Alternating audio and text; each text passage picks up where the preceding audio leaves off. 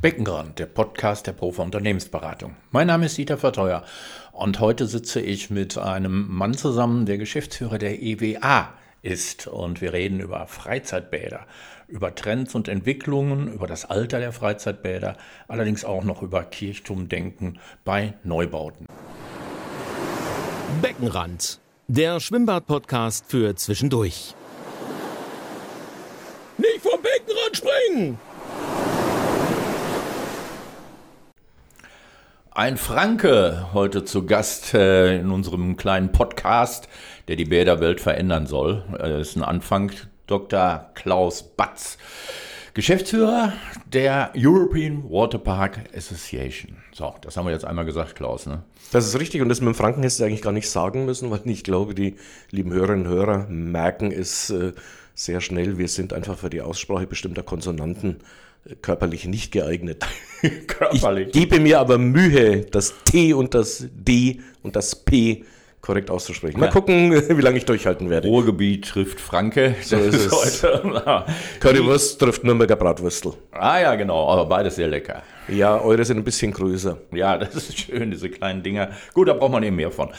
Ja, darüber reden wir heute nicht, sondern wir reden ein bisschen über die EWA. Du bist Geschäftsführer der EWA, das schon richtig lange. Ja, man sieht es mir inzwischen leider auch an. Also ja. ich bin im Jahr 2001 tatsächlich Geschäftsführer dieses Verbandes geworden und äh, nach wie vor mit großer Leidenschaft äh, dabei, äh, was einfach an dem Verband und seinen Mitgliedern liegt. Das Maximarien Hamm zum Beispiel ist ja auch eins unserer geschätzten Mitglieder.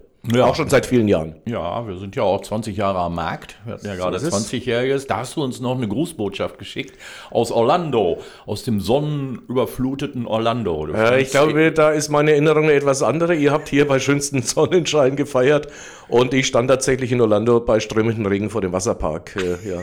Äh, Rain happens, wie der Amerikaner so sagt. Aber ich glaube, das Originalzitat ist noch ein bisschen anders.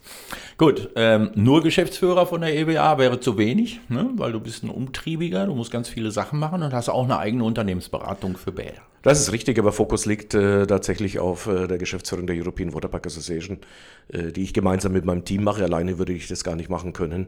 Äh, und das ist eigentlich Arbeit genug. Mhm. Aber sie macht, wie ich vorhin schon gesagt habe, macht einfach noch massiv Spaß. Mhm. Und äh, entstanden ist die EWA in den 90ern auch. Mhm. Ja, unser Gründungsjahr war tatsächlich 1989 und wir waren eine Ausgründung aus einem deutschen Verband. Also man muss ehrlicherweise auch sagen, der Name European Waterpark Association führt insofern ein bisschen in die Irre, ähm, als wir doch in erster Linie in Dachstaaten, also Deutschland, Österreich, der Schweiz aktiv sind. Deutschsprachiger Verband äh, mit einigen englischsprachigen Mitgliedern äh, sind. Und wir waren eine Ausgründung des VDFU, des Verbands Deutscher Freizeitparks und Freizeitunternehmen. Das hängt ein bisschen äh, mit der Geschichte der Entstehung der ersten Freizeitbäder zusammen und mit dem unterschiedlichen Profil. Ähm, denn viele Freizeitbäder haben eher einen kommunalen Hintergrund, während die klassischen Freizeitparks rein privatwirtschaftlich geführte Unternehmen sind. Und es gab zunächst äh, den Ansatz, äh, die neu entstehenden Freizeitbäder in den VDFU zu integrieren. Dann hat man aber der damalige Geschäftsführer, Professor Dr. Heinz Rico Scherib, der auch mein Vorgänger, unser Gründungsgeschäftsführer bei der EWA war, hat dann sehr schnell festgestellt, dass doch die die Rahmenbedingungen des Betriebs zwischen dem Freizeitpark und dem Freizeitbad sehr unterschiedlich äh, sind. Und dann kam eben die Idee, einen äh, Freizeitbäderverband zu gründen und äh, dann auch die gute Idee, sehr gute Idee, uns da international, also nicht nur national aufzustellen. Hm, Freizeitbäder. Ja, die gibt es auch noch nicht so lange. Wenn man äh, das Wort ist eigentlich relativ äh, neu und in den in den starken 70ern und was weiß ich, da ging es immer Arbeit und wir müssen voran und das Wort Freizeit war relativ verpönt und äh, dann kamen so erste Bäder, die die aufkamen, die gesagt haben, wir wollen mehr Spaß machen und dann kam auch schnell der, das Schimpfwort Spaßbad was äh, ganz, ganz schlimm in der Kommunikation, äh, vor allem mit Kommunen war. Das ist richtig. Äh, ich erinnere mich auch, der ähm, geschätzte Kollege eines anderen Bäderverbandes hat mal bei einem Kongress gesagt, wir haben etwas gegen Spaßbäder. War für mich eine Steilvorlage. Ich war nach ihm als Referent dran und habe meinen Vortrag eröffnet mit dem Satz, Guten Tag, meine sehr geehrten Damen und Herren, mein Name ist Klaus Batz und ich habe übrigens kein Problem damit, wenn Leute in Bädern auch Spaß haben. es ist ja sehr viel mehr als nur Spaß. Also, ähm, und es ist auch... Ähm, äh, die Geschichte der Freizeitbäder ähm, hängt nicht nur damit zusammen, dass die Leute hier zu uns kommen, um Remi-Demi zu machen, um Action zu haben. Äh, es ist wesentlich komplexer. Die Entstehungsgeschichte der Freizeitbäder hängt auch tatsächlich damit zusammen, dass einfach ein Bedürfnis der Gäste in den klassischen Hallenbädern, Freibäder vielleicht weniger, weil die sind immer schon eher auch mm, orientierter in Richtung Zeit entspannt zu verbringen, aber bis in die 80er Jahre hinein waren äh, die öffentlichen Bäder in Deutschland, ganzjährig betriebenen Hallenbäder, einfach klassische Sportstätten. Mhm. Die sind auch von den Kommunen genauso verstanden worden. Also was ist das? Das ist ein 25 Meter Becken, vielleicht noch ein Leerschwimmbecken dabei. Und da sage ich immer, man macht ein Dach drauf, dass es nicht reinregnet und man macht vier Wände drumherum, damit es nicht durchzieht. Und das ist das, was eigentlich so bis Anfang der 80er Jahre das Verständnis eines öffentlichen Bades in Deutschland geprägt hat. Ja, da gab es ja auch den Goldenen Plan. Ja. Eine Zeit lang wurden überall diese Kisten hingesetzt der und äh, haben das Bedürfnis eigentlich erfüllt. Nur sind gar nicht so viele ähm, Sportschwimmer in Deutschland. Ne? Ja, der Goldene Plan hat tatsächlich äh, sehr schnell zu rosten begonnen. Leider ist er in, nach der Wende dann nochmals Goldener Plan Ost neu aufgelegt worden. Das war einfach der Versuch, einen Bedarf zu definieren äh, anhand äh, der Einwohner- und Einwohnerinnenzahl mal Quadratmeter Wasserfläche, äh, hm. führte aber ähm, definitiv dazu, dass wir ein Überangebot an Wasserflächen, an sportorientierten Wasserflächen in den 80er, 70er, 80er Jahren in Deutschland äh, tatsächlich auch bekommen haben. Und das ist wir haben jetzt eigentlich noch mit den Nachwehen dieses goldenen Plans äh, zu kämpfen, denn hier war natürlich ein Stück offenerweise Lobbyarbeit auch mit dabei äh, von, den, von den Sportvereinen, die natürlich Interesse daran hatten, möglichst viel Wasserfläche zur Verfügung zu bekommen. Aber lieber Dieter, du hast es gerade zu Recht angesprochen. Es gibt also eine Untererhebung ähm, aus äh, aus der Schweiz, äh, mit welchem Interesse eigentlich die Gäste Bäder besuchen. Und da stellt sich quer durch alle Altersgruppen raus, dass nur zwischen 5 und äh, 7 Prozent der Gäste tatsächlich äh, den Antrieb haben, Sport und Fitness. Bei den Kindern und Jugendlichen ist eher so diese Orientierung, äh, ja, miteinander Spaß tatsächlich zu haben.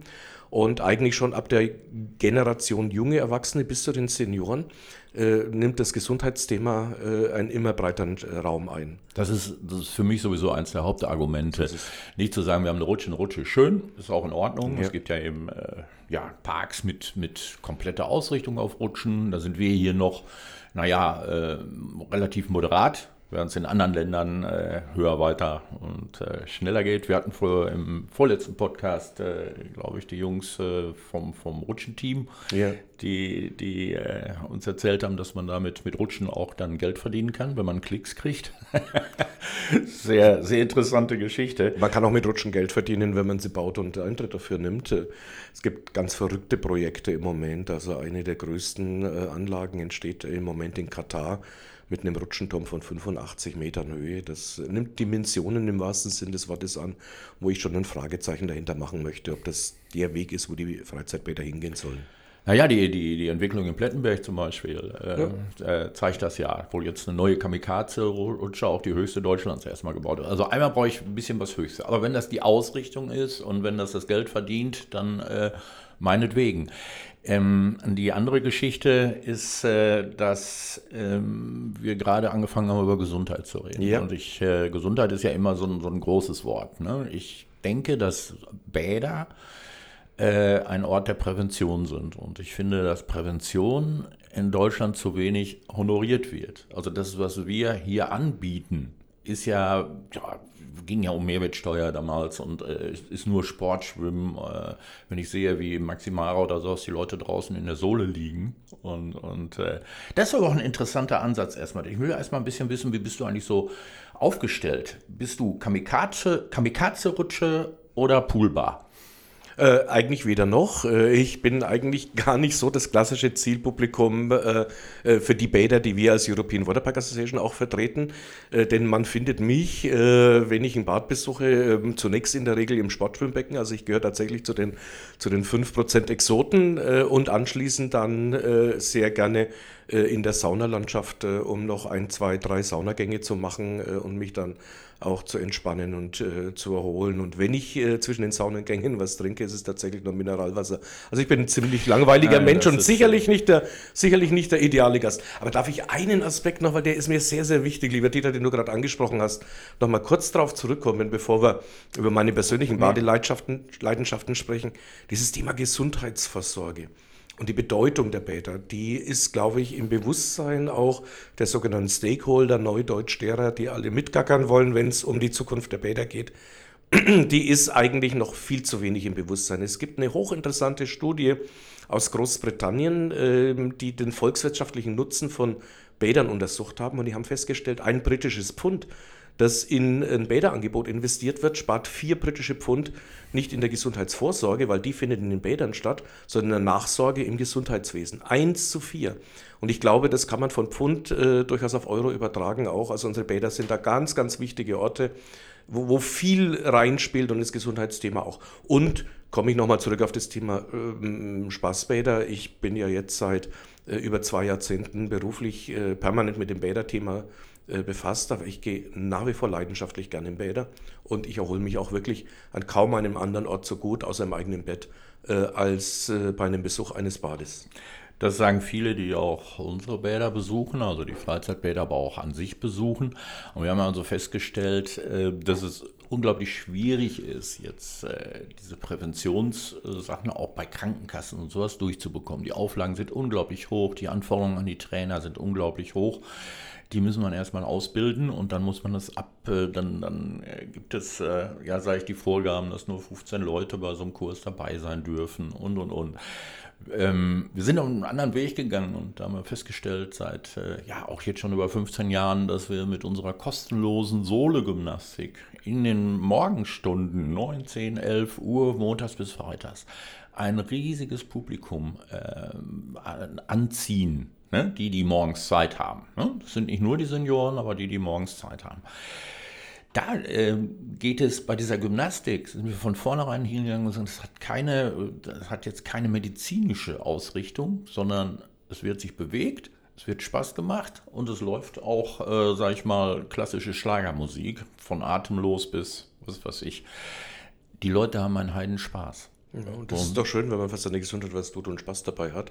Und, man darf es, glaube ich, nicht unterschätzen. Äh, es ist jetzt nicht äh, äh, medizinische Prävention im ganz klassischen Sinne, aber jede Bewegung ist gut und jede Bewegung im warmen Wasser ist gut, zumal durch den Auftrieb des Wassers eine ganz, gerade bei Senioren, eine ganz andere Beweglichkeit gegeben ist. Und die Bedeutung unserer Bäder ist mir, für diesen Aspekt der Gesundheit, ist mir eigentlich sehr dramatisch bewusst geworden, äh, als äh, die Covid-19-Pandemie äh, ja. im März 2020 zu den ersten Bäderschließungen geführt hat. Da hat eine ältere Dame bei mir angerufen und die hat geweint und wollte von mir wissen, wann die Bäder endlich wieder aufmachen können, weil sie war Rheumapatientin.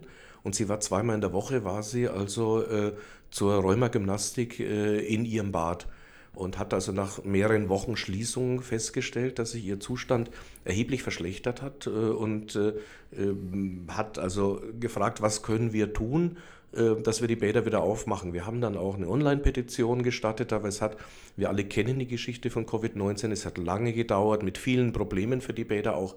Aber wenn es etwas gibt, was wir als positives Signal aus dieser schwierigen Zeit für die Bäder wirklich mitnehmen können, ist die Tatsache, dass die Bevölkerung, dass unsere Gäste den Wert der Bäder neu kennengelernt haben und zu schätzen gelernt haben. Also wir haben äh, sehr viel Zuspruch bekommen. Wir haben jetzt im Jahr 2023 unsere Mitglieder befragt für das Geschäftsjahr 2023. Wir hatten erhebliche Steigerungen äh, der Gästezahlen wieder. Wir sind eigentlich fast durchgängig bei dem Niveau von 2019, also vom letzten Jahr, das also noch nicht von Krisen und Pandemie geprägt war. Und einige Bäder sind auch drüber. Wir sind sogar es gab ja die, das große Thema auch der, der Kostensteigerung, von denen wir alle betroffen sind, auch privat, Energiepreissteigerung, allgemeine Kostensteigerungen, Personalkostensteigerungen. Das heißt, der Bäderbetrieb ist immer schwieriger geworden. Äh, viele unserer Bäder mussten die Eintrittstarife anpassen und ich habe durchgängig bestätigt bekommen, dass äh, es sehr wenig Protest der Gäste dagegen gegeben hat. Viele Gäste haben das einfach auch verstanden, weil sie gemerkt haben, äh, es ist wert, dieses Geld auszugeben weil man tut eben doch was für seine Gesundheit. Und was natürlich der große Vorteil ist, ähm, äh, ich bin äh, nicht der all, allzu sportlichste Mensch.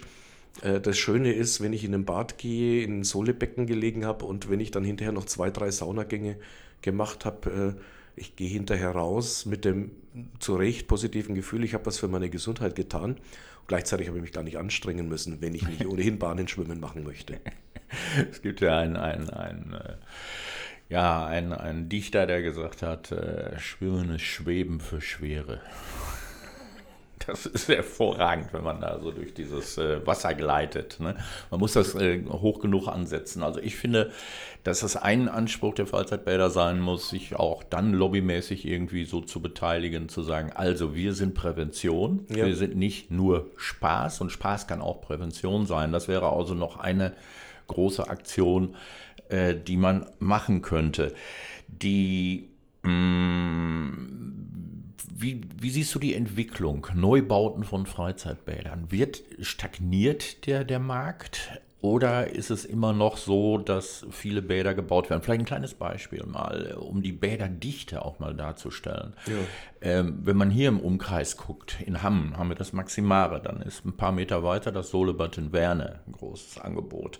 Das Aquafun in Soest ist 30 Minuten entfernt. Dann haben wir das Düpp in Dülmen auf der anderen Seite. Dann haben wir demnächst ein neues großes Freizeitbad in Berchtesgaden, alles im Umkreis von 30 Kilometern. Ähm, das ist eng und ich bin nicht der Meinung, dass dadurch mehr Badende und Freizeitnutzer gefunden werden, sondern dass es da einen Verdrängungswettbewerb gibt. Wir haben mehr Badende tatsächlich gefunden durch die Diversifikation, die Diversitierung des Angebots. Äh, aber ich vergleiche das immer damit, wenn ich äh, Geburtstag feiere. Ich backe eine Geburtstagstorte und ich lade 15 Leute ein. Dann teile ich die Torte durch 15 äh, Stück und jeder kriegt ein bestimmtes Stück einer bestimmten Größe.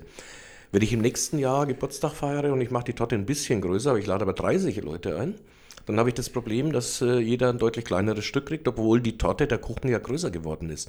Und das ist genau das Phänomen der Bäderlandschaft. Also Mathematik war jetzt nicht mein Lieblingsfach, ehrlicherweise, aber ich habe eine Rechnung sehr schnell verstanden. Wir haben in der Bundesrepublik Deutschland bei etwa, Pi mal Daumen, 82, 83 Millionen Einwohner, also genau wissen wir das ja nicht haben wir offiziell knapp 6000 öffentliche Bäder. Das sind äh, Sporthallenbäder, das sind Freibäder, das sind sogenannte Kombibäder, also eine Kombination aus beiden. Es sind auch mit rund 450 Anlagen unsere Freizeitbäder und Thermen. Das sind also knapp 6000, 5600 etwa.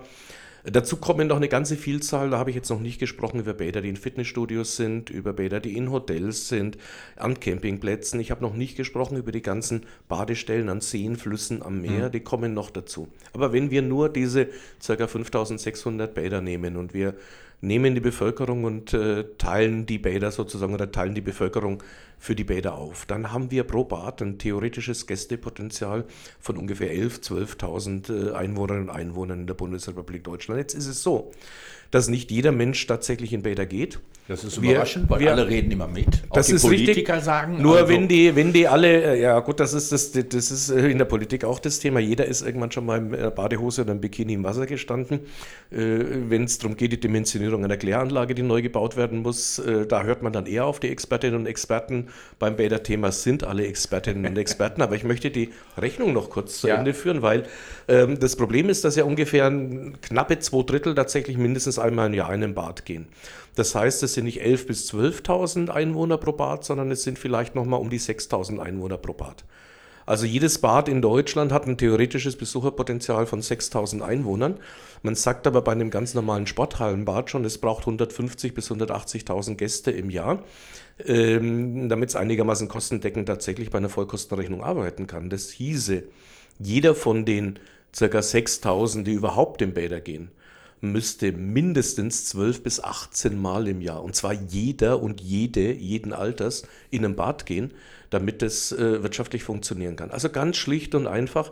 Und du hast es mit deiner Aufzählung, ja, das können wir inzwischen fast an jedem Ort in der Bundesrepublik Deutschland machen. Und du hast nur die großen Anlagen ja aufgezählt. Es gibt ja dann noch die kleinen Freibäder und Sportbäder, die noch mit dazukommen. Wir sind die Badeweltmeister in, nicht nur in Europa, sondern in, äh, in, in der ganzen Welt, hier in Deutschland. Und wir haben, wenn man das ganz ehrlich, äh, wenn man das ganz ehrlich ausspricht, wir haben ein Überangebot an Bädern, das wir uns so eigentlich nicht leisten können. In der Konsequenz, äh, das sind nur Schätzungen, aber man geht davon aus, dass ungefähr drei Milliarden Euro jedes Jahr äh, an Defizitausgleich geleistet wird für die öffentlichen Bäder und dass man inzwischen einen Sanierungsstau von 20 Milliarden Euro hat, nur um alle Bäder in Deutschland zu sanieren. Was das, ist das in deiner Prognose? Was, was bedeutet das? Irgendwann können die nicht mehr. Jetzt die, gibt's, die Kommunen, die Stadtwerke. Jetzt gibt es eine theoretische Prognose und es gibt ja. eine, eine, praktische Umsetzung der Prognose und die haben leider nicht sehr viel miteinander zu tun. Also eigentlich müsste man konsequenterweise eins sagen. Ich bin äh, 100% davon überzeugt, dass wir eine flächendeckende Versorgung äh, für den Basisbedarf der kommunalen Daseinsvorsorge brauchen. Das heißt, Bäder, die im Grunde genommen für das Schul- und Vereinsschwimmen ausgerichtet sind, auch der Öffentlichkeit eine Chance zum gesundheitsorientierten Freizeitgestaltung geben. Die sollten aber kostenorientiert geplant und betrieben werden, also kein Schnickschnack, nicht irgendwo noch eine kleine Sauna und eine kleine Rutsche dazu, weil das funktioniert einfach nicht. Und das Thema Freizeit und das Thema Therme und Gesundheit den größeren Anlagen tatsächlich an den Standorten überlassen, wo dafür der Bedarf tatsächlich auch erkennbar ist. Das wäre eigentlich der theoretische Königsweg, wo, wohin wir kommen müssten. Das heißt, wir müssten ehrlicherweise die Zahl der Bäder in Deutschland reduzieren, weil die Kommunen sich die nicht leisten, nicht mehr leisten können. Wie sieht es aber in der Praxis aus? Habe ich jetzt in den letzten Jahren äh, und äh, gerade jetzt auch 2023 und Anfang 2024 immer wieder aus meiner Beratungstätigkeit erleben müssen. Wenn Bürgermeisterinnen und Bürgermeister sich entschieden haben, im letzten Jahr ein Bad zu schließen, weil sie einfach die Kosten nicht mehr darstellen konnten, weil die Energiepreisentwicklung massiv gewesen ist, hat es genau 24 Stunden gedauert, äh, bis äh, die ersten Protestierenden auf der Matte standen, äh, bis die Medien angeheizt waren und bis man begonnen hat, Unterschrift für ein Bürgerbegehren zu machen. Ich hatte also einen Fall von einem Bürgermeister, einem neuen Oberbürgermeister in den neuen Bundesländern, der muss den Bad schließen weil seine Gemeinde unter Zwangsverwaltung bereits steht. Das heißt, die Kommunalaufsicht achtet darauf, äh, wofür er sein Geld ausgibt. Und äh, in dem Moment, in dem eine Gemeinde unter Zwangsverwaltung steht, äh, dürfen freiwillige Leistungen nicht mehr im gewohnten Umfang erbracht werden. Und Bäderbetrieb ist eine freiwillige mhm. Leistung. Er hat sich entschieden, dieses Bad zu schließen, weil es in der Gemeinde noch ein zweites Bad gab. Gab aber sofort äh, Bürgerbegehren äh, und äh, der Gemeinderat hat ihn auch äh, mehrheitlich dazu verdonnert, dass er das Bad zum Jahreswechsel wieder aufmachen sollte. Also Jahreswechsel 2022 zu 2023 war das. Er hat genau bis Februar durchgehalten. Also er hat gesagt, er macht es nicht auf, weil er in die persönliche Haftung kommt. Er macht sich letztlich strafbar. Verschwendung von Steuergeld äh, in der Situation. Ähm, aber es stand die Oberbürgermeisterwahl in der Gemeinde an und sein Gegenkandidat hat natürlich ein, ein Thema ganz oben stehen gehabt. Wenn ihr mich wählt, mache ich das Bad wieder auf. Und der Oberbürgermeister wollte auch wiedergewählt werden.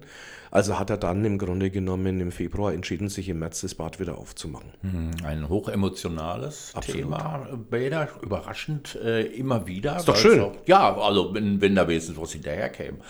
Jetzt geht es ja um die Zuschüsse und ja. dass die Bäder ja nicht äh, kostendeckend arbeiten können, außer einige, da kommen wir vielleicht gleich nochmal zu. Das wollte ich gerade sagen, ja. Ja, aber es geht auch um Preis-Leistung. Das ja. heißt also, die selbst ein, ein betriebswirtschaftlicher Ansatz äh, für ein Bad, äh, so arbeiten wir immer mit zwei Wirtschaftsplänen. Einmal mhm. zu sagen, das können wir an Eintritt nehmen, na, das geht. Und dann sagt die Politik, nee, das geht auf keinen Fall. Ja. Also wieder zurück. Auf der anderen Seite kommt nachher, wenn das Ergebnis da steht, so, jetzt müssen wir mal an den Kosten sparen. Ähm, absoluter Blödsinn, sage ich jetzt mal provokativ. Ja, da muss ich zustimmen. Absoluter Blödsinn. Die Schere klafft aber seit Jahren immer weiter auseinander, äh, weil ähm, ja zum einen der Mutterpolitik nicht da ist. Zur Freude vieler Gäste natürlich, muss man offen auch sagen. Also ich zahle heute ja für einen Kinoeintritt 14, 15 Euro. Und da ist äh, Popcorn äh, noch nicht dabei. Und wenn ich dann irgendwie ein Love Seat noch haben möchte, dann kostet es nochmal extra und, und, und. Also das. Äh, und du, das bist, du bist anderthalb Stunden im Kino. Das ist so. Äh, oder zwei, ne? ja, und wenn der wird, Film äh, Überlänge hat. Und jemand, jemand, äh, jemand drückt auf Play und dann, dann wird der Film ab. die Betriebskosten sind deutlich niedriger. Ich will aber jetzt, äh, muss ich auch sagen, also ich bin schon ein Fan davon, äh, dass wir gucken, dass wir sehr sozialverträgliche Eintrittspreise haben. Die müssen aber nicht durchgängig sein. Ich habe ja vorhin davon gesprochen, wir brauchen ein Basisangebot der kommunalen Daseinsvorsorge. Richtig. Das wird immer ein Zuschussbetrieb bleiben. Äh, und den sollte man auch so gestalten, dass, dass jeder sich den und jede sich den leisten kann. Das ist ganz, ganz wichtig. Aber dafür müssen wir dann die Bäder in der Fläche tatsächlich auch so planen, bauen, konzipieren und betreiben, dass sie kostenorientiert betrieben werden. Also ich, hab, ich, mu- ich muss sagen, äh, egal wo wir hinkommen, auch in der Beratungstätigkeit, ähm, wird erstmal gesagt, so, also wir brauchen ein tolles Angebot für unsere Bürger. Ne? Und es gibt äh, Bürgermeister und der Rat waren auch schon mal äh, eine Bädertour gemacht und haben gesehen, was es für tolle Sachen gibt. Das will ich auch haben. So, das kommt das erste. Und dann machst du die Beratung und enttäuscht die plötzlich, indem du sagst, so, Leute, äh, wenn ihr das baut, habt ihr das und das Defizit zu erwarten und wir können auch keine Garantie geben, dass das klappt. Aber Dieter, das ist genau unsere Verantwortung. Also da bin Ja. ich der gleichen Auffassung und äh, das ist auch der Unterschied. Entschuldigung, es gibt eben Beratungsunternehmen, die kommen aus dem Bäderbau und die haben natürlich ein Interesse daran, ähm, letztlich über die Beratung auch eine Tür zu öffnen, um äh, äh, ja äh, einfach über die Planung und die Realisierung von Projekten zusätzliche Umsätze zu generieren. Und bei denen höre ich relativ selten, dass sie einen Standort für nicht geeignet achten. Aber ich glaube, das ist unsere hohe Verantwortung und gerade angesichts der Tatsache, dass wir uns in einem extrem dichten Markt bewegen. Und ich spreche immer ganz bewusst von dem Markt, äh, auch wenn die Kommunen gar nicht in diesen Dimensionen denken. Aber ähm, jedes Bad, äh, egal ob das ein kleines Hallenbad ist oder ein großes Freizeitbad, konkurriert mit einer Vielzahl an anderen Freizeitangeboten. Und die, die freie Zeit ist eben auch limitiert. Die ist zwar sehr groß in Deutschland im Vergleich zu anderen Ländern, aber sie ist limitiert und die Leute entscheiden eben, wo sie ihr Geld ausgeben. Also insofern ist es ein Markt, das ist allerdings auch ein gesteuerter Markt, letztlich nochmal. äh, Und wir müssen den Kommunen, das ist glaube ich eine große Verantwortung aller, die in der Beratung tätig sind, wir müssen den Kommunen ganz offen auch sagen, mit welchen Folgen sie zu rechnen haben, wenn sie sich für einen Badbetrieb entscheiden. Denn man spricht immer davon, ein Bad hat einen gewissen Lebenszyklus. Ehrlicherweise sind es vielleicht 25 Jahre. Bei der Abschreibung wird das immer sehr viel länger gerechnet, aber innerhalb der 25 Jahre ist ungefähr ein Viertel der Kosten, die für den Badbetrieb entstehen, äh, sind Investitionskosten und ungefähr 75 Prozent der Kosten sind Folgekosten aus dem Betrieb. Und dessen sind sich, äh, dessen sind sich äh, die äh, Kommunen nicht bewusst. Also wenn ein Bad äh, 20 Millionen Investitionen gekostet hat, dann muss ich halt nochmal 60 Millionen draufrechnen und bin dann bei 80 Millionen, was das Bad tatsächlich kosten wird, um die äh, 25 Jahre betrieben werden zu können. Das ist eine Hypothek, die manche Politikergeneration auf die nächste Generation weitergibt. Schon beim Bau wird sehr oft in den Betrieb geschoben. Das heißt also, die Bauausführung, alles das, was passiert, wird gesagt, wir machen es jetzt nicht so hochwertig, das wird schon gehen, das klappt Ja, schon. wir haben noch ein größeres Problem letztlich. äh, Das ist das, was in den 90er Jahren äh, sehr stark passiert äh, ist. Man hat sich einen schönen Architektenentwurf gemacht, machen lassen. Das Bau war in der Realisierung und dann hat man ein halbes Jahr äh, vor Eröffnung sich Gedanken darüber gemacht, wer das Bad zukünftig betreibt. Ja, heißt, das es war nicht so wichtig. Es, es ging gab- eher um das schöne genau. Bad, was wir Ja, haben. und dann ich ist erinnere natürlich- mich, äh, Maya Mare in Halle zum Beispiel, das war ein, ein Riesenbeispiel ne, nach der Wende. Äh, Das war so für mich der erste große Einschnitt, als ich da hinkam, in die, Ost, die Ostländer Mhm. und habe geguckt, wo die lebten, was da auf der Straße los war, das Ganze. Und dann entstand an einer Ecke ein, ein mexikanisches äh, ausgestattetes Bad, wo die, wo der Bürgermeister nach, nach Mexiko und hat alte Aztekentempel angeguckt und haben das Ding dann dahin gebaut. Vollkommen irre. Also es war so, so irre in dem Moment, weil nichts lief, aber das Bad stand. Wobei man dazu jetzt sagen muss, das Maya läuft. Mare, ich kenne Ja, ich kenn das ja, Maya ja. Mare, ähm, das läuft äh, seit der Eröffnung, das ist über 20 Jahre, läuft Ja, das ja. nach wie vor. Im Vergleich äh, zu vielen anderen, gerade Projekten in den neuen Bundesländern, läuft es sehr gut, weil, äh, was auch ganz wichtig ist, der Standort einfach äh, durchaus ein vorgegebener war. Wir haben aber, und das war das Problem in den 90er Jahren, ähm, Überall dort in den neuen Bundesländern, äh, wo die klassischen Industriebetriebe platt gemacht wurden, wo nichts mehr da war an Wirtschaftskraft, auch um äh, Arbeitsplätze zu schaffen und die, die Einwohner davon ähm, zu überzeugen, am Ort zu bleiben, war immer der letzte Strohhalm Tourismus. Ich habe immer Tourismus, Tourismus, Tourismus gehört. Und dann war immer die Begründung, wenn man sonst nichts hatte, also ich meine, im Elbsandsteingebirge kann ich wunderbar Tourismus machen, auf Rügen kann ich wunderbar Tourismus machen, Spreewald, Mecklenburger Seenplatte, aber das gleiche Argument hatte ich natürlich auch äh, in Bitterfeld, äh, was äh, außer durch ein großes Chemiekombinat äh, äh, keine Sehenswürdigkeiten damals hatte. Und äh, dann war immer die Begründung, wenn man, wenn man naturräumlich kein Angebot hatte, dann machen wir ein großes Freizeitbad und dann kommen unsere Gäste. Und das war der große Fehler. Man hat sich da blenden lassen von den Anfängen. Jetzt kommen wir nochmal auf das Thema zurück, das du vorhin angesprochen hast. Wie sind die Freizeitbäder überhaupt entstanden in Deutschland und in Österreich, in der Schweiz? Ursprünglich in den 70er Jahren sind die ganzen äh, Bäder als Sportstätten, als Sporthallenbäder gebaut worden. Da hatten wir auch schon das Thema, ich nenne die immer die Bürgermeisterdenkmäler weil wenn in A-Stadt ein Hallenbad gebaut wurde, haben die in B-Stadt so lange hm. äh, gegen ihren politischen Verantwortlichen opponiert, bis der auch eins gebaut hat, völlig am Bedarf teilweise vorbei. Und das Gleiche hat man leider mit sehr viel größeren und damit nicht nur in Investitionen, sondern auch im Betrieb sehr viel teureren Projekten in den 90er Jahren nochmal gemacht. Äh, gefördert auch nochmal durch bis zu 90 Prozent der Investitionskosten, die durch EU-Mittel tatsächlich äh, ausgereicht wurden. Und damit haben die Architekten in den neuen Bundesländern den äh, politisch Verantwortlichen erzählt, okay, kostet 20 Millionen, kostet 20 Millionen Mark das Bad, aber ihr müsst ja nur 2 Millionen finanzieren, das lässt sich locker darstellen. Was stellte sich in Wirklichkeit heraus? Nicht mal zwei Millionen Kapitalkosten für zwei Millionen konnten die Gemeinden sich leisten. Richtig. Weil also zum Beispiel im Erzgebirge in Gemeinden mit 2.000, 3.000 Einwohnern wurden dann Bäderprojekte für 20, 25 und 30 Millionen Euro hingestellt in der Region, wo Herr Fuchs und Frau Hase wohnen äh, und, und sonst relativ wenig Leute und wo ich noch eine Grenze habe, äh, dann zu einem Nachbarland, wo das durchschnittliche Haushaltsnettoeinkommen sehr viel niedriger ist. Und das sind im Abstand von 20, 30 Kilometern alle mit EU-Förderung äh, ein Freizeitbad oder eine Therme neben der andere. Und nur ganz wenige, die sich wirklich durch ihr Konzept durch ein cleveres Konzept von den anderen unterscheiden, wie zum Beispiel die Badegärten in Eibenstock mit dem Saunathema. Da fahren Leute bis aus Österreich hin, um das Bad zu besuchen. Nur ganz wenige schaffen es tatsächlich, äh, mhm. mehr als operativ eine schwarze Null hinzukriegen. Ja, das ist in der Rückschau. Jetzt stehen die Bäder alle und äh, jetzt kommen, wir wollen nicht nur über Probleme reden, wir haben ja auch über Prävention und Chancen äh, schon geredet, aber wir haben jetzt drei große Probleme. Das heißt, die Kommunen und die Stadtwerke, du sagtest eben schon, viele äh, unter, unter Aufsicht der, der Landes- und Bundesbehörden. Aufsucht, ja. Mhm. Ja, ähm, jetzt kommen drei Punkte, die das Leben schwer machen. Einmal natürlich eines der wichtigsten Personalprobleme. Ja. Riesenthema im Augenblick. Äh, wir hatten im, im aktuellen Podcast äh, den Christian Kuhn zu Gast mhm. und äh, der sprach über KI und über die Möglichkeit, dass wir mit technischen äh, Voraussetzungen ähm, ja, demnächst dieser, Proble äh, dieser Personalprobleme entgegengehen können. Hast du schon Erfahrungen mit KI?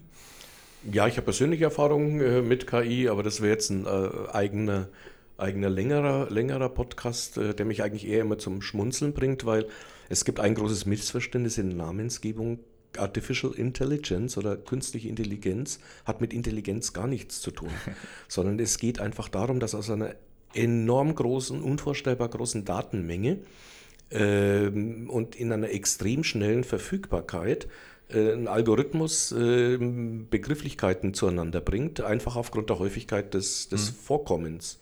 Was dann zum Beispiel dazu führt, dass wenn man eine automatische Übersetzung von einer Website-Menü äh, ins Deutsche übersetzen lässt, dann hat man plötzlich eine Speisekarte dastehen, äh, ähm, obwohl das gar kein Gastronomiebetrieb für die Bäder, ist. Für die Bäder soll es ja eigentlich ja. so sein, ich überwache mit der Kamera ja. den Bäderbetrieb. Aber ich will, lass mich ja. das kurz zu Ende bringen, weil das, das ist dieses Missverständnis, äh, künstliche Intelligenz ersetzt keine menschliche Intelligenz, niemals und auch nicht im Bäderbereich.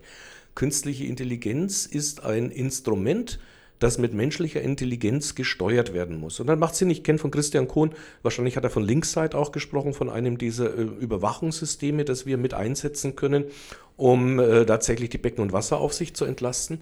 Sie wird aber nie die Becken- und Wasseraufsicht äh, vollständig ersetzen können.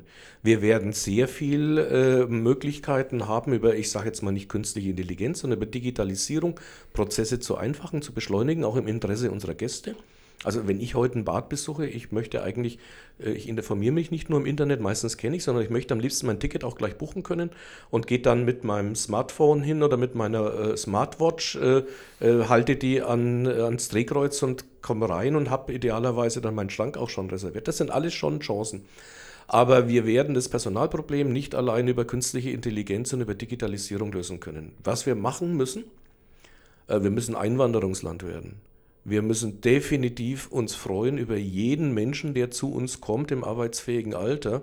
Und das nicht nur in der Bäderbranche, das zieht sich quer durch. Also wenn alle diejenigen, die jetzt Menschen wieder abschieben wollen, äh, wenn die mal in ihrem Alter in der Seniorenresidenz äh, darauf angewiesen wären, äh, bei der Pflege nur noch deutschstämmige, deutschsprachige Mitarbeiterinnen und Mitarbeiter zu haben, dann sitzen die, Entschuldigung, wenn ich so deutlich sage, im wahrsten Sinne des Wortes in ihrer eigenen Scheiße. Und deswegen muss das so deutlich sagen, weil ich glaube, das ist die einzige Chance, dass wir hier auch das Thema Personalproblem nicht nur in unserer Branche lösen. Wir müssen internationaler werden. Ich weiß, dass große Anlagen wie der Europapark in Russ, die ja auch das Rolantica, eines der ganz großen neuen Indoor-Wasserparks betreiben, die haben bis nach Kirgistan und bis nach Südvietnam haben die also ähm, Agenturen beauftragt, Mitarbeitende anzuwerben. Das wird eine große Herausforderung bleiben, einfach aufgrund der demografischen Entwicklung. Man sagt, dass bis zum Jahr 2035, und es ist nicht mehr so lange hin, ungefähr sieben Millionen Menschen einfach aus Altersgründen äh, äh, aus dem Arbeitsmarkt ausscheiden mhm. werden und die können wir gar nicht anders ersetzen. Aber nicht nur. Also wir stellen äh, extrem fest, dass junge Leute einmal den Beruf des Fachangestellten gar nicht mehr lernen wollen, ja. weil die, die Rahmenbedingungen äh, so unzumutbar sind. Am Wochenende arbeiten, an Feiertagen arbeiten, abends, abends. arbeiten. Das kriege ich woanders. In anderen Branchen brauche ich das nicht. Ich habe also mein, mein Wochenende und habe es frei. Außer Pflege, Polizei, was weiß mhm. ich. Also es arbeiten ja immer noch, weiß ich nicht, 20, 25 Prozent an Wochenenden durch. Die brauchen wir aber trotzdem, um die Wasseraufsicht zu gewährleisten. Da schneidet sich immer eins. Ne? Gerichtsurteile bei, bei, ja. äh, bei ja, Fällen, äh, Ertrinkungsfällen in Bädern ne? zu ja, Regeln, wie viele Leute brauche ich wo, an welchem Standort von der deutschen Gesellschaft und, und, und. Alles beißt sich so ein bisschen ineinander. Ne? Ja, wir haben, nur eine, wir haben nur eine Chance im Grunde genommen. Äh, A, müssen wir die klassische Ausbildung des Fachangestellten für Bäderbetriebe müssen wir einfach reformieren. Ja, dringend. Äh, weil die äh, viele Aspekte, die heute zu dem Berufsbild gehören, äh, nicht ausreichend berücksichtigt. Wir sind heute auch Gastgeberinnen und Gastgeber. Das ist eine Verantwortung und das ist aber gleichzeitig auch eine Chance, weil es ist eigentlich ein wunderschöner Beruf. Es ist ein Beruf, der sehr viel mit Menschen zu tun hat. Es ist ein Beruf mit einer hohen Verantwortung auch. Es ist ein Beruf, der gewisse Nachteile auch hat. Wir müssen diesen Beruf deutlich attraktiver machen und wir müssen es auch laut verkünden. Das ist äh, die klassischen Sprüche, die ich immer höre, bei uns steht der Gast im Mittelpunkt und die Gästezufriedenheit ist unser Wichtigstes. Ja. Wir werden das nur erreichen, wenn wir erstmal dafür sorgen, dass unsere Mitarbeitenden im Mittelpunkt unseres Denkens stehen und die müssen zufrieden sein mit der Arbeit, die sie machen. Und da gibt es genug Beispiele auch. Äh, also wir haben wirklich auch in der Bäderbranche von bis. Wir haben hervorragende Arbeitgeber und wir haben halt welche, äh, die ähm, hier die, die Warnzeichen noch nicht erkannt haben. Und ja. die werden es immer schwerer haben.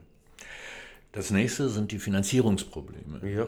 Ähm, kannst du aus dem Beispiel Maximara oder auch aus anderen Bädern äh, im Ruhrgebiet gerade sehen, die Städte sind am Ende wie Oberhausen oder auch andere, wissen nicht, wie sie ihre Schulden äh, irgendwie begleichen sollen. Das sowieso nicht, aber sie wissen nicht, wie wir den laufenden Haushalt hinbekommen. Mhm. Und es gibt kein Geld. Das heißt also, äh, es gibt kein Geld für neue Investitionen, weil die, auch gerade Stadtwerke äh, gebunden sind, an dieser an der Energiewende zu arbeiten. Das ist das Haupte. Ne? Das heißt, der ÖPNV müssen sie bezahlen da auch immer neue Sachen wie Wasserstoffbusse kaufen müssen mhm. und mhm. E-Busse zu fahren. Ne? Und auf der anderen Seite ähm, haben die natürlich diese Energiewende vor sich und das haben die Bäder ja auch vor sich. Sie fahren ja alle noch mit oder überwiegend mit BAKWs, ja. äh, die mit Gas betrieben werden. Das war das Allheilmittel in den ganzen Jahren, sind auch gebaut worden, laufen auch noch zum mhm. Teil, sollen aber nicht mehr laufen. Aber so richtige Lösungen äh, gibt es auch noch nicht dafür. Nein, es gibt zwar Bäder, die mit, äh, damit werben, schon seit einigen Jahren, dass sie Passivstandardhaus, äh, Passivhausstandard in den Bädern haben. Das ist aber, äh, wenn man sich es genauer anschaut und wenn man die Betreiber dann auch mal fragt, äh, das ist mehr Kosmetik. Es gibt einen Passivhausstandard, vielleicht was die Isolierung von Dächern und Fassaden angeht, die ich auch in den Bädern machen kann. Aber Bäder an sich sind, das muss man ehrlicherweise sagen, sind energieintensive Unternehmen, ja. weil wir warmes Wasser brauchen und weil wir eine warme Umgebungstemperatur brauchen. Und wir haben das ja ganz brutal gemerkt, die Bäder haben das gemerkt, die von der Politik veranlasst wurden, im letzten Jahr ihre Beckenwassertemperaturen zu senken. Die hatten zwar äh, gewisse Einsparungen bei den Energiekosten, aber das Problem war, denen sind bis zu 30 Prozent der Gäste weggeblieben und die Umsatzeinbußen waren nochmal deutlich höher. Und selbst als die die Temperatur wieder hochgeschraubt waren, hat es lange gedauert und teilweise bis heute noch an, die Gäste wieder zurückzukommen. Also du hast gerade die großen Herausforderungen von uns genannt, das Personalthema, das Energiethema und dahinter steckt natürlich auch das Thema der Wirtschaftlichkeit von Bädern, der, der Finanzierung. Bei Personal habe ich gesagt, wir müssen uns da ganz anders aufstellen beim Energiethema.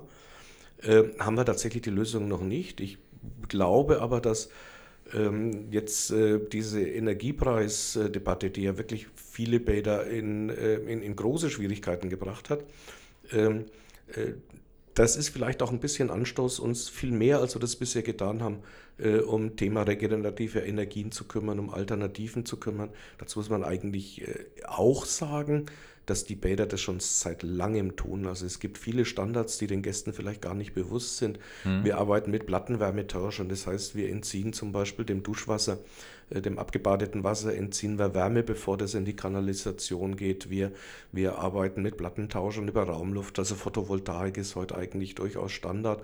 Äh, Erdgas war ja eigentlich im Vergleich jetzt auch bisher eine, äh, eine durchaus ökologisch anerkannte Energiequelle. Das hat jetzt aufgrund des Kostenfaktors und der Abkehr von äh, fossilen Energien wird das anders gesehen.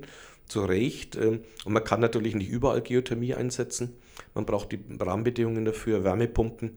Wir haben aber Frequenzsteuerungen bei den, bei den Pumpen, bei, äh, bei den Attraktionen in den Becken auch. Das heißt, die Bäder tun schon sehr, sehr mhm. lange, sehr viel, müssen aber noch mehr tun. Und das ist also neben, dem, äh, neben dem, der demografischen Entwicklung, die sich ganz stark auch auf dem Arbeitsmarkt auswirken wird, ist das die zweite große Herausforderung tatsächlich äh, für unsere Bäder und zwar für alle Bädertypen, von dem normalen Sporthallenbad bis zur großen Therme, äh, dass wir hier gucken, dass wir uns energetisch neu und anders aufstellen. Und das äh, empfehlen wir mal allen Bädern, sollte man laut auf der Homepage tun, ja. indem man nicht nur die Gastronomiekarte äh, zeigt, mhm. sondern auf der anderen Seite den ganzen technischen Ablauf mal zeigt, leicht äh, angezeigt. Äh, mhm. Unser Thema ist immer mit gutem Gewissen schwimmen gehen. Das ist also äh, so das, das Thema. Ich glaube, dann sind die Leute auch bereit, die Eintrittspreissteigerungen mitzumachen. Definitiv. Das, was ihr, wir haben ja bei allen Bädern äh, rumrum letztes Jahr Eintrittspreise angepasst worden, mhm. dieses Jahr überwiegend auch schon wieder, weil es einfach nicht ausreicht, ne? weil die TVÖD-Verträge ja. ähm, Personalkosten nach oben äh, knallen und äh, wir müssen ja die Leute auch gut bezahlen. So, das musst du nach außen transportieren und äh, überraschend geräuschlos. Ja, sind es ist diese Steigerungen durchgegangen. Ne? Ja, ich meine, das ist nicht ad ultimo möglich, das muss man auch ganz klar sagen. Ja, ja, es gibt so einen Punkt, wo es kippt. Aber ich nenne Beispiel aus einer anderen Branche. Ich war gestern, gestern Abend hier in Hamm schon essen und ich war in einem sehr feinen, also in wirklichen Lokal, ähm, wo das Essen sehr gut war, der Service sehr gut war.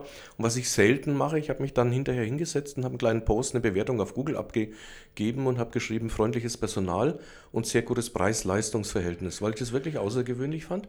Und das ist das Thema, wo, wo wir bei den Bädern auch äh, hinkommen müssen. Und das dürfen wir auch kommunizieren. Wir müssen aufpassen, du hast gesagt, ja, wir müssen das, was wir machen, äh, tatsächlich auch laut auf der Website verkünden aber dann müssen wir auch was machen. Ja. Also wir, wir dürfen kein Greenwashing betreiben, wir müssen Bodywashing bei unseren Gästen betreiben, sprich dafür sorgen, dass die sich ordentlich abduschen, bevor sie ins Beckenwasser gehen.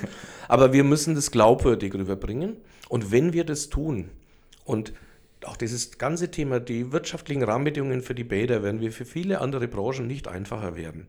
Aber wenn unser Angebot stimmt, haben wir wirklich noch ganz andere Chancen, eine Akzeptanz, als das heute von der Politik eingeschätzt wird. Gucken wir uns die großen Bäder, die großen Wasserparks, Freizeitbäder in der Bundesrepublik Deutschland an, die am besucherstärksten sind.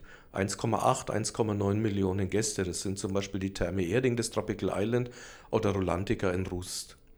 Da bin ich bei durchschnittlichen Eintrittspreisen, wenn ich am Wochenende eine Tageskarte Bad und Sauna löse, bin ich als Erwachsener, zahle ich 40, 45, 50 Euro. Und 1,8 oder 1,9 Millionen Gäste tun dies. Jetzt will ich nicht sagen, dass das die Lösung für alle Bäder ist. Das, das wird es nicht sein. Aber ich glaube, wir werden eins bekommen, weil du vorhin nach meiner Einschätzung der Zukunft gefragt hast. Wir werden eins bekommen und wir sollten auch dahin gehen, dass wir im Grunde genommen sehr preisgünstige flächendeckende Basisversorgung haben mit kostenorientierten Bäderbetrieben und das im Grunde genommen, dass das wird eintreten, weil sich viele Kommunen, die in diesem mittleren Bereich sich sozusagen engagiert haben, also schon Freizeitbad, aber eben noch nicht die, die große Lösung. Ähm, die werden sich immer schwerer tun, ähm, das zu finanzieren, vor allem wenn ähm, die Sanierungskosten beziehungsweise gegebenenfalls sogar Neubaukosten äh, anstehen. Äh, wir werden also eine Konzentration bekommen, glaube ich, von, von großen Anlagen mit einem größeren Einzugsgebiet. Und die sind ja mega erfolgreich. Das sind private Investitionen, ja. die dann gefordert sind. Das werden nie kommunale so. Ähm, Investitionen sein. Deshalb, Schuster, bleib bei deinem Leisten. So kann man es ungefähr sagen. Guck, was du brauchst äh, in deiner Stadt äh, erstmal. So ist und es, ja. äh, der Tourismus ist eine andere Geschichte. Wenn ich tourismusorientiert bin und habe ein abgängiges Bad, was wir Ja. im Augenblick sehr oft haben, weil die Ja. über Jahre vernachlässigt worden sind, kommt jetzt dieser, dieser Konflikt. Also wir wollen unsere Gäste holen. Wir haben andere klimatische äh, Geschichten. Das heißt also in den Schneegebieten ähm, liegt weniger Schnee. So ist es, ja. Dafür brauchen die Gäste aber, die wandern und sowas, auch einen Ausgleich. Ich denke, das sind so Ansätze, die man wirklich beachten muss. Und eins muss ich immer wieder sagen, aufgrund von, von Misere, finanzieller Misere in den Städten, zu sagen, also jetzt machen wir erstmal nichts am Bad, sondern warten wir noch zwei Jahre und eine neue Kesselanlage brauchen wir nicht oder das Dach hält noch oder das und das ist, das ist der falsche Weg. Dann sprenge ich lieber gleich, weil dann spare ich mir die Kosten für die nächsten zwei Jahre und mache da was anderes draus.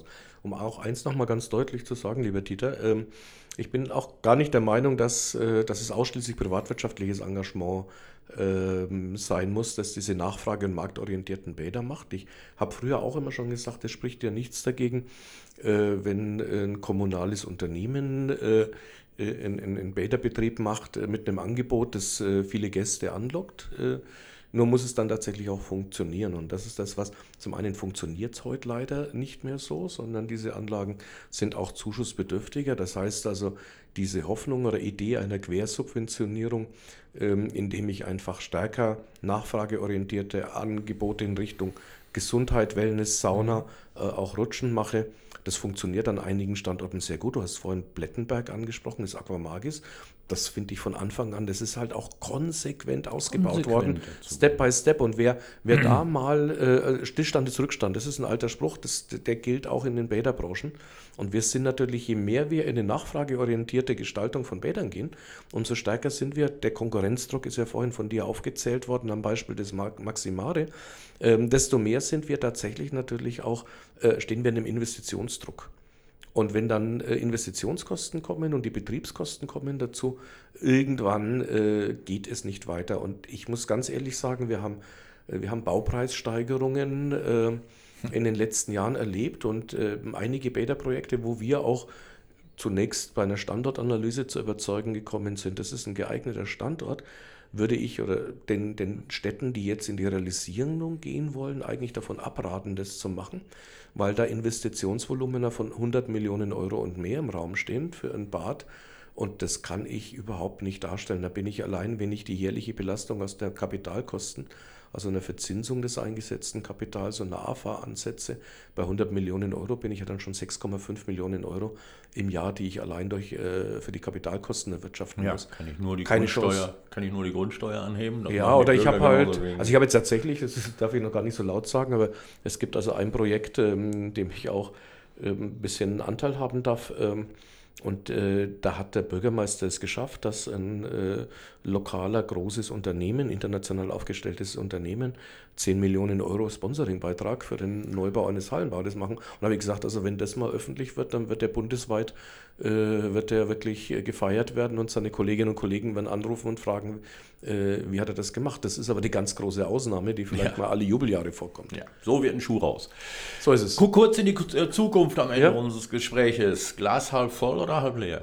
Ähm, also bei mir ist das Glas immer halb voll. Das ist, äh, und äh, ähm, Bäder sind ja Gott sei Dank nicht nur halb voll im Moment, sondern die sind jetzt gerade die, die Wintersaison ähm, 2023, 2024 hat es gezeigt. Die sind, die sind im besten Sinne rappelvoll.